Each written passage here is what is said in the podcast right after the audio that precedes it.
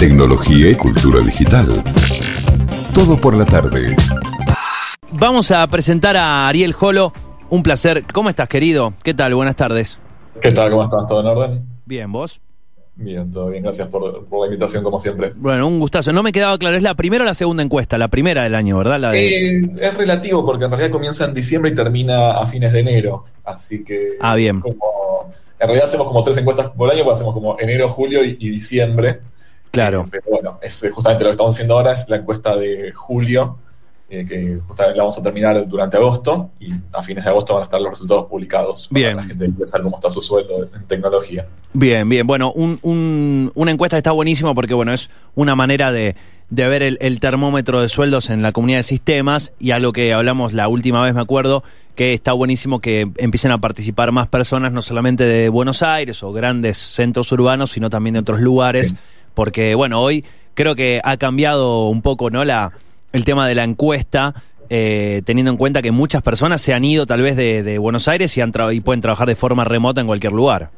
Sí, de hecho agregamos una pregunta que es eh, si estás trabajando para una empresa que no tiene oficina en tu ciudad. Claro. Eh, porque justamente hay gente que, se, que por ahí está en la ciudad de Buenos Aires y, y- y se mudó, pero sigue trabajando para esa misma empresa, o por ahí empresas que con- empezar, empresas de Buenos Aires que empezaron a contratar remotamente en otras provincias, y es un dato que nos interesa relevar. Sí. Como vos decís. Eh, antes de llegar a nerdearla, ya que me metí acá, voy a seguir un poquito más. Eh, Obvio, sí, sí, sí. hay, eh, hay todo un tema y, he visto un montón de eh, digo, cámaras, eh, eh, un sector que, que no está para nada de acuerdo o no le simpatiza demasiado la idea y en algún punto se entiende, en otros no tanto, que en esta pandemia haya habido una explosión de empresas eh, internacionales saliendo a contratar a, suponete, programadores y programadoras en Argentina, en otros países también, y bueno, con todo este tema de el cobro en dólares, por dónde te pago, o muchos que deciden cobrar con, en- con criptomonedas, bueno, es todo un, todo un mundo. Pero eh, el, punto encima ya de cómo, cómo cobran o, o cuánto cobran, eh, es que hay eh, una dificultad para muchas empresas de Argentina poder llegar a igualar esos sueldos que por ahí ofrecen dol- dolarizados empresas internacionales y eh, es algo que muchas veces caracteriza a, nuestro país. Las soluciones que se ofrecen en general terminan no beneficiando al trabajador, ¿no? Como diciendo, bueno, busquemos una alternativa para...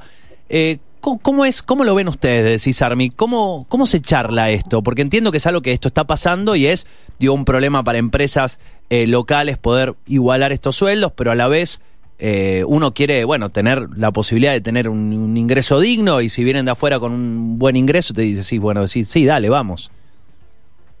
Sí, la verdad es que eh, es una realidad del mercado, de hecho lo estamos viendo hace tiempo. No tengo los números frescos ahora, pero yo creo que cuando comencemos a relevar el porcentaje de gente que trabajaba o que te- tenía un sueldo dolarizado, era un 3%, creo que en la última ya era un 11%, y bueno, estamos expectantes a ver qué da este, el resultado ahora de julio, pero sabemos que fue creciendo exponencialmente. eh, porque se facilitó mucho. Antes por ahí la gente para, desde Argentina para trabajar para el exterior tenía que mudarse y la verdad es que no había muchas empresas dispuestas a pagar un proceso de, justamente de, mudanza de país, de relocación. eh, y conocemos muchos casos en la comunidad, pero bueno, eh, eran casi contados con, el dedo de la mano. Hoy en día es mucho más fácil porque, bueno, la pandemia hizo que muchas empresas, tanto de la región como de Estados Unidos como de Europa, se den cuenta que pueden contratar remotamente eh, y sin mayor inconveniente. Entonces sí, estamos viendo eso y como decís, la realidad argentina nos hace preferir tener dólares en el bolsillo o en alguna cuenta o como decís vos en criptomonedas eh, porque es, mucho más atractivo. No deja de ser una, problemática o algo que, digamos, como una tarea a resolver el tema de, bueno, de qué cuál es la mejor forma de, de, de poder ingresar, que la, forma obviamente tradicional y aconsejada es eh, una factura de exportación, Eh, pero bueno, sabemos que hay otros, otras metodologías. Y, y ven que esto se pueda. Porque muchos piensan en solucionarlo esto y hay otros que no están viendo un problema acá. O sea, algunos que ven un problema, hay un sector que está viendo un problema en esto y otro sector que no lo está viendo, o sea, que no lo ve como un problema. Claro, Eh, lo veo como, como una solución. como una solución, claro, pero de pronto Sí. una empresa, una, no sé, una startup o una, Sí. una pequeña o mediana empresa argentina dice, che, yo no puedo competir contra eh, una empresa que viene y le dice, mira, toma 1.500 dólares. Y yo por ahí no llego a 1.500 dólares. No le puedo pagar eso. La verdad es que es, una situación compleja, sobre todo, como decís vos, para las pymes o para las empresas argentinas, porque no pueden salir a competir con, esos sueldos. Incluso empresas grandes, que por una cuestión de, normativa no pueden pagar en una moneda que no sean pesos. Eh, pero bueno, también la realidad es que el mercado es muy grande eh, y hay gente que tampoco le interesa, digamos, si bien calcula que a todo el mundo nos interesa tener un buen sueldo, como te decía antes, la problemática de, tener un trabajo en el exterior a nivel impositivo, a, nivel, no sé, del día a día, por ahí hay personas que prefieren tener su trabajo en una empresa tradicional, el puesto en blanco, que pague aporte, jubilación y, todo como, nada, como, está acostumbrado. Y, que tenga también un ritmo que no sea el de una startup estadounidense, ¿no? que suele ser mucho más vertiginoso. Eh, hay, hay, un tema de diferencia horaria, gente que por ahí tiene familia, los chicos no pueden romper la rutina de su familia para tener, estar cuatro horas de, diferencia, por ejemplo, con, California, que es uno de los grandes focos, uno, de los grandes polos. Para un lado hay una diferencia horaria entre cuatro, y, cuatro horas o cinco horas cuando entran en, perdón, me sale en inglés, en, ahorro de, energía me sale, pero bueno, cuando cambian el uso horario, o para Europa, que es para el otro lado, son cuatro o cinco horas para, para el otro lado, entonces la rutina se rompe y no todo el mundo puede, puede seguir ese ritmo. Así que sí, las empresas definitivamente están en un, aprieto ahora a la hora de salir a competir. Eh, pero bueno, también creo que esto nos hace ver un poco más el, tema de los talentos un poco más junior, como se les llama en la industria, que la gente está recién comenzando. Y, a eso apuntamos con esta edición de Nerdear, la que estamos haciendo ahora, que es el 101, que es para desarrollar a los, talentos jóvenes o a la gente que está recién comenzando. Pueden no ser jóvenes tranquilamente, pero bueno, llamémosle a la gente que está comenzando en tecnología porque justamente es una necesidad del mercado. Si yo tengo a toda mi, población de, se llaman semiciños o seniors, la gente que tiene cierto recorrido ya en, la industria, toda esa gente está mirando, está o ya trabajando, como decimos, con expectativas de conseguir un trabajo afuera, eh, y yo mientras tanto tengo mi, negocio, mi producto, mi servicio que, estoy produciendo acá en Argentina y que tengo mis clientes, bueno, tengo que contratar gente y, y muchas veces esa gente que tengo que salir a contratar es gente que está iniciándose y justamente para eso estamos haciendo este Nerdearla.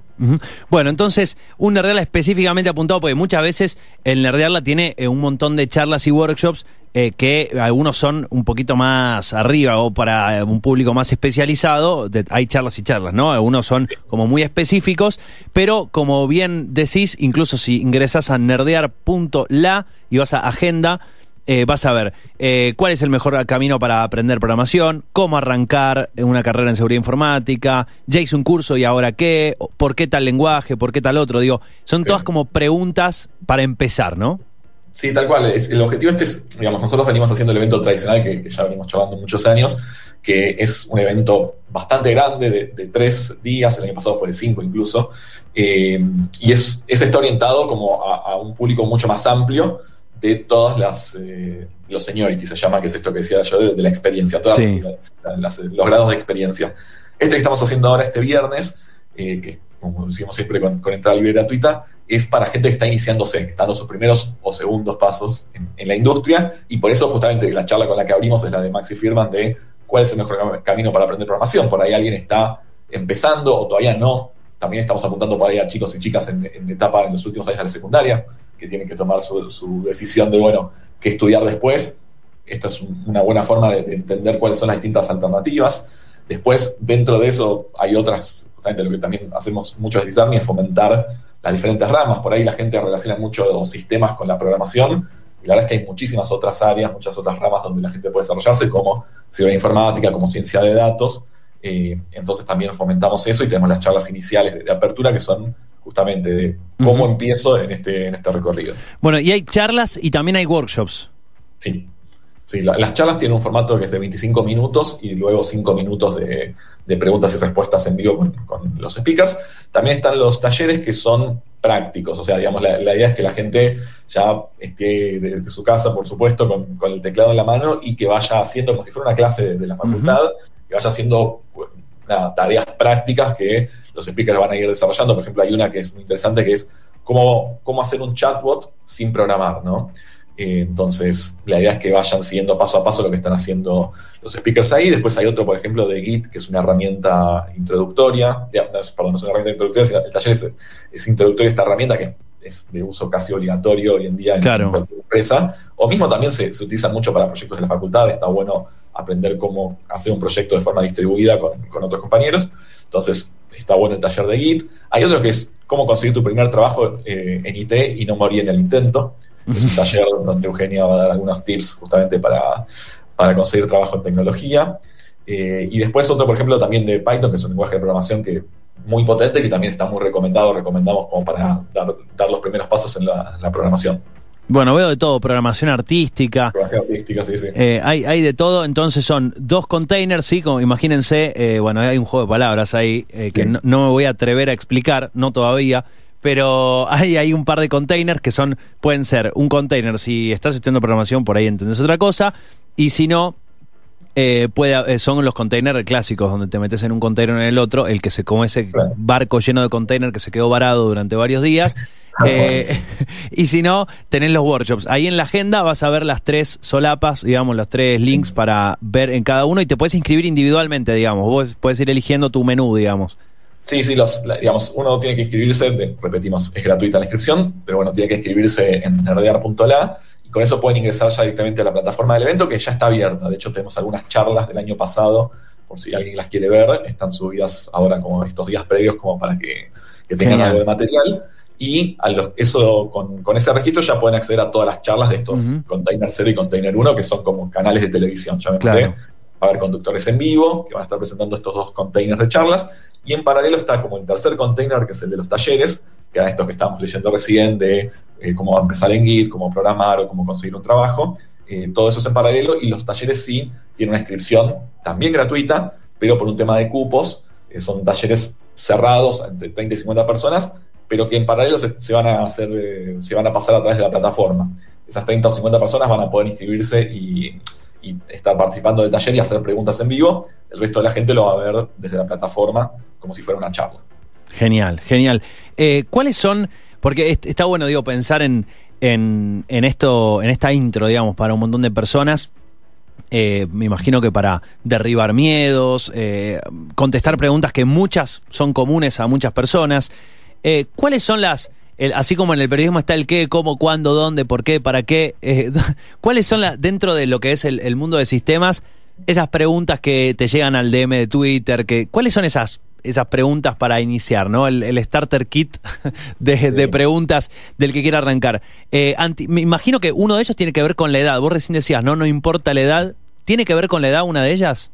Sí, mucha gente nos pregunta eso. De hecho, el año pasado tuvimos una charla, que es una de las que está subida a la plataforma, que era mitos y verdades sobre empezar en sistemas después de los 30. Porque, nada, es, es un mito de que si tenés 30 años o más eh, no podés comenzar o ya es tarde. La verdad es que no.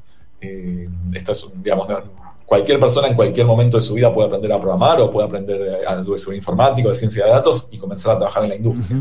Eh, entonces, una de las principales preguntas es esa. Después, obviamente, es ¿qué hago? O ¿tengo que, ser- ¿tengo que saber matemáticas para programar? La respuesta es no. Eh, o sea, obviamente ayuda. toda Si base, sabes pero- mejor, ¿no? Pero Claro, o sea, la verdad te va, te va a facilitar algunas cosas, pero no es que tenés que ser un as de la matemática eh, como para saber programar. De nuevo, siempre va a ayudar. Eh, otra, y creo que una de las preguntas que va a, re- va a responder Max en, en la, la charla inicial es ¿cómo empiezo a programar? Voy a la facultad, hago un curso corto, hago una carrera, veo videos en YouTube, hago cursos online, bueno. o todo, que o todo eso junto. tal cual, no hay una respuesta correcta o incorrecta, es lo que más se amolde a uno. La verdad es que hoy en día tenemos la fortuna de que haya miles de maneras de, de comenzar en esto eh, y, y cada uno puede elegir la que le vaya mejor. Así que, que Ay. va por ese lado. Y sí, las preguntas son, son esas. eh, y después es cómo, cómo voy avanzando en mi carrera. O sea, ya hice, estoy, estoy, soy junior, estoy trabajando en una empresa hace un año, dos años. Sí. Bueno, ¿cómo doy el próximo paso? ¿Cómo, cómo Claro. hago el salto? Y, y así son las preguntas de, bueno, ¿cómo voy progresando? ¿Dónde conviene? Sí, mucha gente pregunta por las empresas puntualmente, conoce esta empresa, tienen referencias. Para eso tenemos un sitio que es OpenQ, donde la gente califica anónimamente a, a las empresas como para que la comunidad sepa cómo es trabajar de ellas, dentro de ellas sin tener todo el, el speech corporativo, ¿no? Claro, Eh, claro. De hecho, el eslogan es lo que no te cuentan en la entrevista, porque muchas veces en la entrevista, bueno, te venden que estás, te vas a estar a Google y la realidad por ahí dista un poco de eso. Entonces, esa es una pregunta muy, muy clásica. Y después, ¿cuánto, ¿cuánto pido en una entrevista? Claro, ¿cuánta? Eso es lo que estamos hablando antes de la encuesta de sueldos, que te ayuda a orientarte y tener una base de, bueno, mira, la gente con tantos años de experiencia en estas tecnologías y demás gana tanto. En promedio, ¿no? Obviamente Claro. uno pues, tiene que hacer su propio análisis. ¿Sabes que hay, hay un par de. Primero, el otro día, hablando de edades y todo eso, el, el otro día. debe- ustedes deben conocer un montón de ejemplos, pero el otro día, justo, eh, un conocido me contó que su pareja hizo un curso. Eh, el cómo, el cómo estudió eso, como decís vos, hay miles de maneras, ¿no? Pero hizo un curso, dice.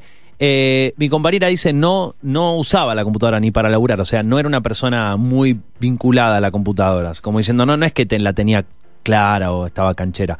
Hizo un, se capacitó, estuvo unos meses, eh, estuvo seis meses estudiando, fuerte, eh, y ya consiguió un laburo. Pero al otro día que consiguió el laburo, lo rechazó porque consiguió uno mejor al otro día, ¿no? Y bueno, dice, bueno, es posible, tiene 33 años y es su primera vez que trabaja como esto, como, como programadora. Eh, y digo, así ejemplos ustedes se deben encontrar con un montón Sí. que eh, ah, dan cuenta de que esto no es un eslogan, digamos, que, que, que esto No. se puede hacer posta. La- la- a ver, por un lado sí, eh, es así, digo, como vos contás, conozco casos similares también. Eh, la gente que trabaja en tecnología tiene la, la rara suerte de recibir ofertas laborales todas las semanas, por no decir todos los días. Ahora, eso no quiere decir que uno haga un curso de tres meses y ya sea el Gardel de la programación, ¿no? Sí, esa era, la, esa era la segunda que- parte, ¿no? Decirte Sí. que hay mucho, lamentablemente se ve mucho, esto es, es algo que comento siempre, en cada oportunidad que lo tengo lo, lo comento aquí, mucho cartel, ¿no? De estudiar dos meses y medio y ganar 500 lucas y, y listo, y Sí, sos un tal capo. cual. Por, eso, por eso quería hacer la salvedad de que sí es verdad que hay pleno empleo, o sea, literalmente no damos, digamos, hay muchísima más oferta, ¿verdad? mucha más, más demanda de, de talento que lo que el mercado puede suplir, por eso justamente estamos también haciendo esto para que más gente ingrese en, en el mercado de tecnología, en la industria, Eh, pero a su vez es un trabajo que demanda muchísimas horas y muchísima dedicación. No es hacer un curso de, de un par de horas, un par de meses, Claro. mientras, mientras juego a la PlayStation y digo, bueno, me van, a, me van a llevar las ofertas laborales. No, la verdad que no.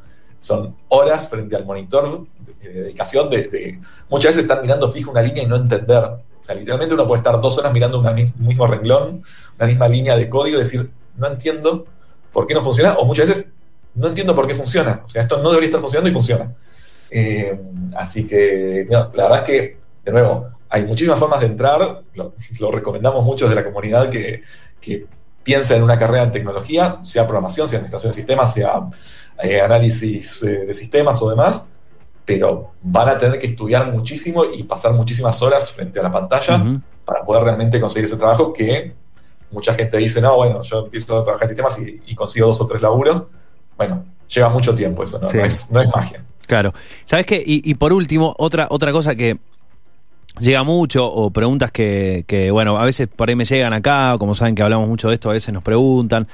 Eh, hay como, a veces, eh, muchas personas que deciden transformar su, su, su, su profesión, entonces eh, por ahí vienen de un lugar muy alejado de- de lo que es tecnología o programación, por ahí vienen de otro lugar muy muy alejado o no han tenido que interactuar mucho con un sistema informático para su trabajo, entonces están como bastante descontextualizados y dicen, bueno, voy a estudiar, no le tengo miedo, empiezan a estudiar y lo, que por ahí muchas veces pasa es que al estar tan descontextualizado no logran entender hasta ya avanzado eh, cómo eso que están aprendiendo lo van a aplicar en un trabajo, ¿no? ¿Cómo es trabajar de eso? Eh, muchas veces esa es como una pregunta por ahí muy, muy amplia, muy abstracta, o parece sencilla, pero es ¿cómo esto que estoy aprendiendo hoy, este código, esta llavecita acá, este, este palabra reservada acá, esto otro, esto, bueno, y en el día a día, ¿cómo se usa esto? ¿Qué es lo que voy a tener que hacer? ¿Cuál es una tarea en mi día a día? Y es algo que pasa mucho, no insisto, no con personas que están aprendiendo ya nuevos lenguajes, sino tal vez con personas que dicen, voy a hacer un volantazo en mi profesión y no sé, estudié, qué sé yo, abogacía, no, voy a estudiar programación ahora. Sí, tal cual. Eh, eso también muchas veces pasa en, carreras más, eh, por ahí la parte más formal, donde hay como mucho contenido académico y, por ahí no tanto de, la práctica del día a día. Eh, pero sí, la verdad es que por ahí uno está estudiando una, materia, no sé, algoritmos, uno, dos o tres, y bueno, ¿cómo esto lo voy a aplicar si yo en realidad lo que quiero hacer es, no sé, no sé, análisis de, de? Pero bueno, la realidad es que todo, todo conocimiento sirve. Eh, y de nuevo, no hay una forma correcta o incorrecta, sino es bueno lo que más se adapte a cada uno y, y lo que se adapte también es una cuestión de en tiempos, de- en el momento en el que está uno en su vida, cuánto tiempo le puede Sí. dedicar eh, y demás. Justo el otro día también nosotros tenemos un podcast y hicimos también una charla al respecto, vino un profesor de, un profe de la FACU, donde mostró cómo estas distintas alternativas o vertientes de eh, educación formal, informal y los distintos formatos, y como un diagrama de Ben de, bueno, si tenés tanto tiempo para dedicarle, puedes hacer esto, si tenés tal base, puedes hacer el otro. Así que, de nuevo, no hay una forma correcta o incorrecta, lo, lo bueno es comenzar a empezar a averiguar y participar en este tipo de espacios como Nerdearla, que le dan a uno un pantallazo como para entender claro. por dónde viene la mano y, qué es lo que uno puede, nada, si le interesa el mundo de la tecnología y, eh, realmente conseguir un trabajo en un futuro, bueno, también hay empresas que vienen a contratar, a nerdearla, hasta la oportunidad de, entrevistar durante el evento. Genial. Eh, viernes 30, entonces, este próximo viernes, más o menos el rango de horarios.